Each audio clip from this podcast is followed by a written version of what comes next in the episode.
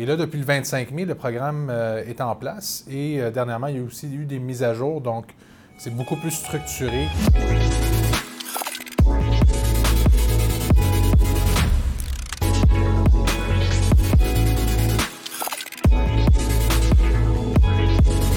Bonjour tout le monde, donc euh, Brian Fadoul, courtier hypothécaire commercial chez PMML. Bernard Charland, courtier immobilier commercial chez PMML.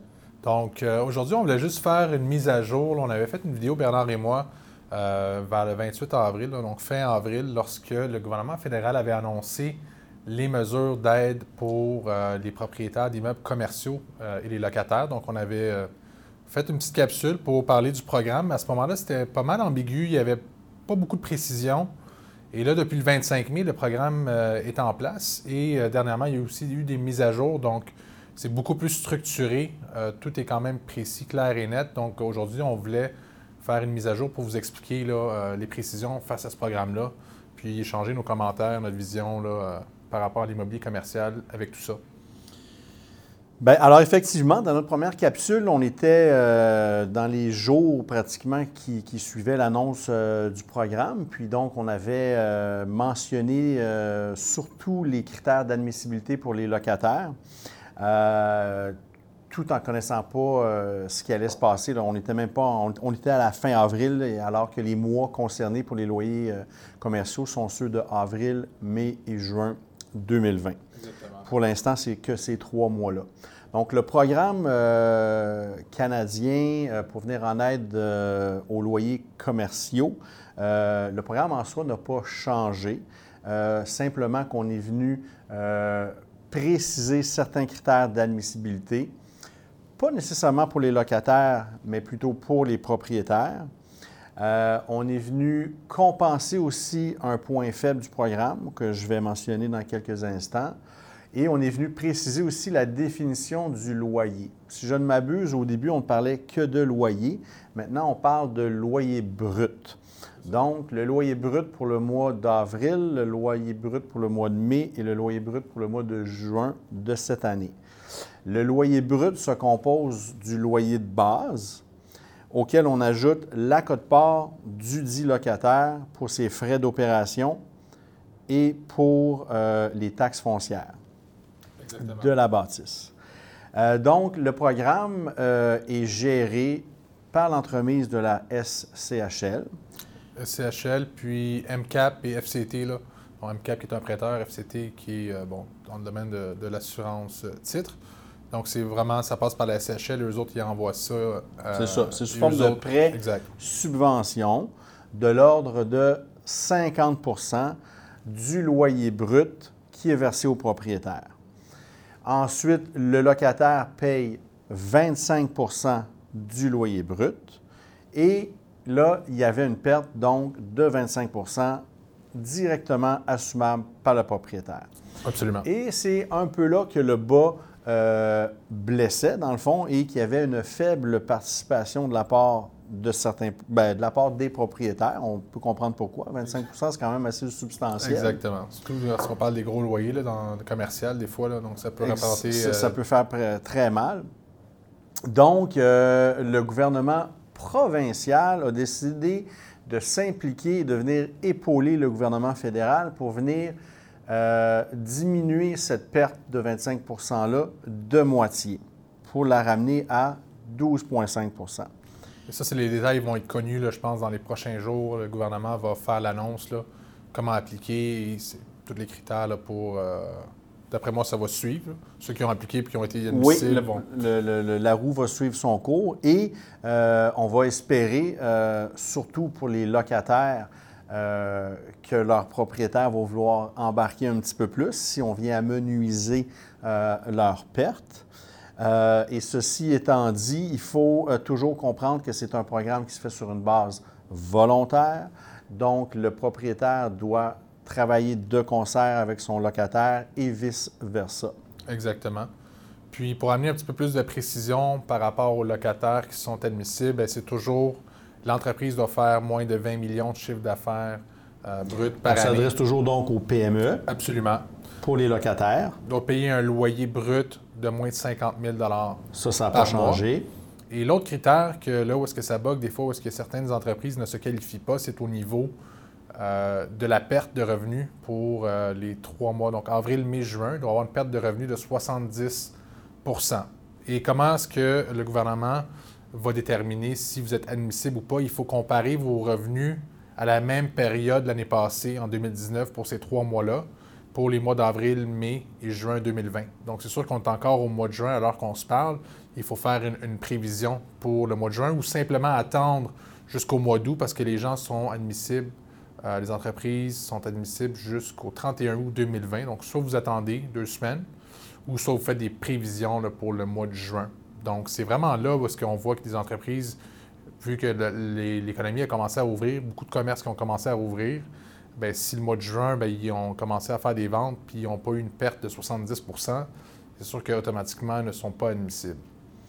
Et ce n'est pas n'importe quel propriétaire non plus en contrepartie qui, euh, qui peut, être euh, qui peut être admissible au programme. Pardon. Euh, en ce moment, il y a des critères d'admissibilité aussi qui ont été mis sur table. Absolument. Parce qu'au début, on parlait de ceux qui avaient une hypothèque seulement sur les immeubles. Ensuite de ça, maintenant, ceux qui n'en ont pas sont aussi admissibles. S'ils rencontrent les autres critères d'admissibilité. Exactement. On parlait des gens là, qui avaient déclaré des revenus locatifs dans les années 2019.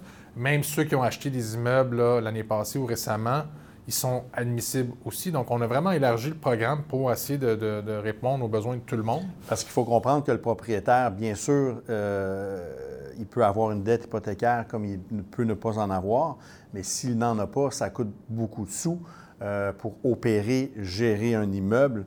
Et il y a des employés là-dedans qui ont, qui ont, leur salaire et tout ça. Donc, c'est pour le programme vient aider non seulement le propriétaire à rencontrer ses obligations de paiement de dette hypothécaire, mais aussi pour l'aider à payer ses frais fixes en tant que propriétaire. Absolument, parce qu'il y a énormément de frais fixes là, au-delà de, l'hypothèque. Euh, qui passent quand même en premier, mais souvent les frais fixes, frais d'opération sont assez importants pour euh, maintenir euh, la bâtisse là, en bon état. D'où la nécessité aussi de venir préciser le terme loyer. On a rajouté le mot brut pour venir inclure les. C'est ça, parce que c'était pas clair. Les frais d'opération les taxes foncières au loyer, c'était pas clair au début, exactement. C'est ça. Puis je pense qu'il y a aussi d'autres précisions qui ont été amenées par rapport là, aux propriétaires des immeubles commerciaux. Euh, je pense que qu'est-ce que j'avais, dit au, début, c'est ça, c'était ceux qui n'avaient pas d'hypothèque, ça, ça avait été réglé. Euh, mais aussi par rapport au loyer. Donc, si les locataires avaient payé les loyers du mois d'avril-mai, et ensuite de ça, ils rentrent en une entente euh, pour être admissibles au programme avec le propriétaire, bien là, le, propriétaire doit créditer les mois qui ont été payés ou la deuxième option, c'est de l'appliquer contre les loyers futurs dans les prochains mois.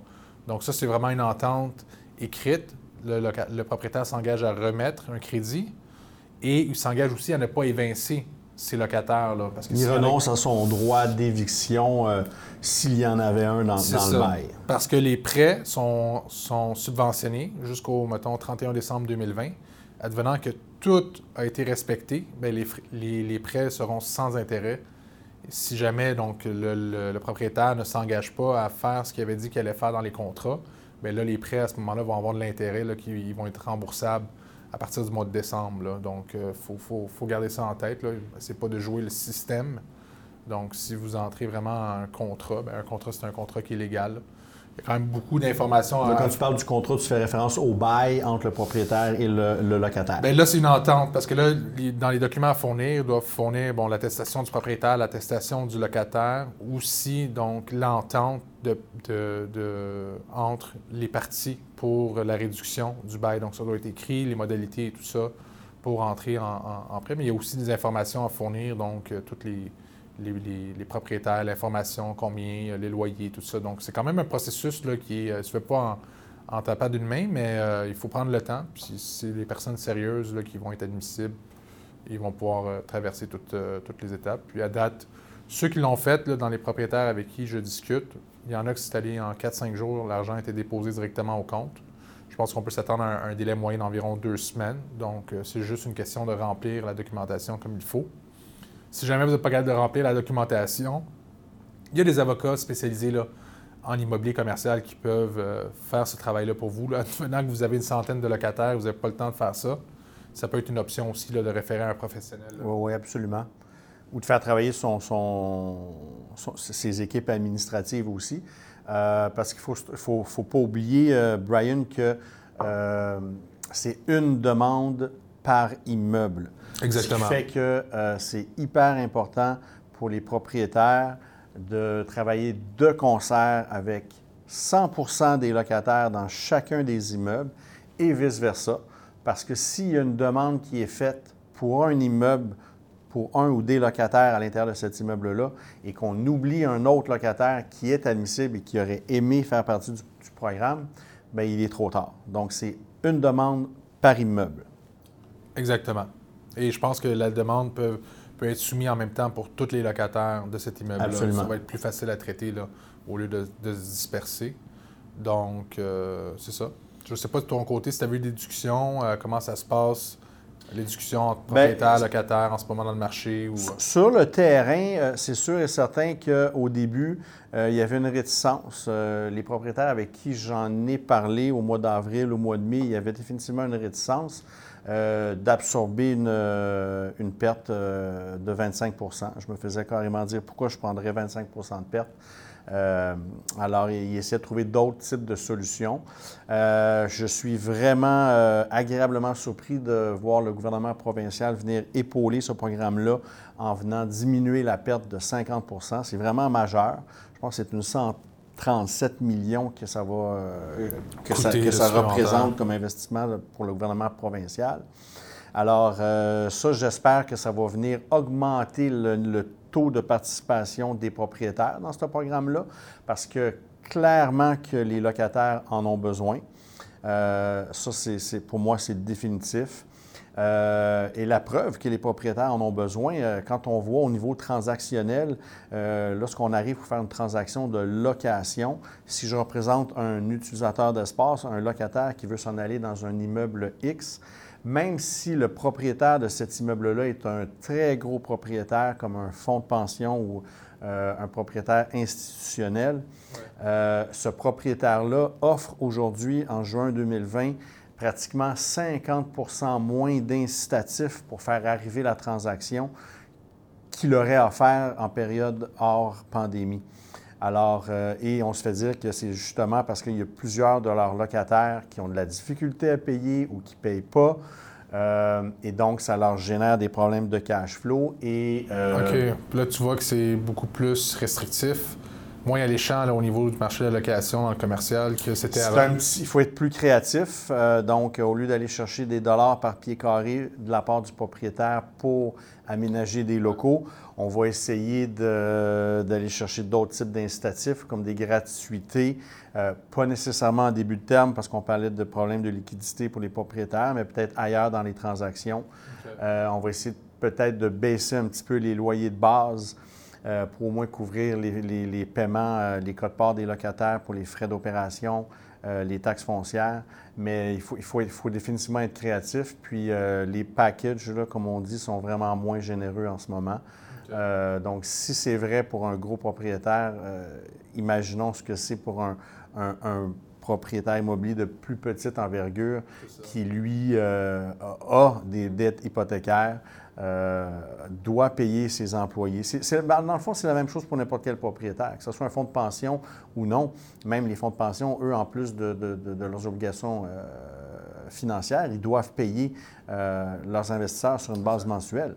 Alors, s'il n'y a pas de revenus, c'est un effet domino. Tout le monde est impliqué dans le même, et, pris dans le même bateau.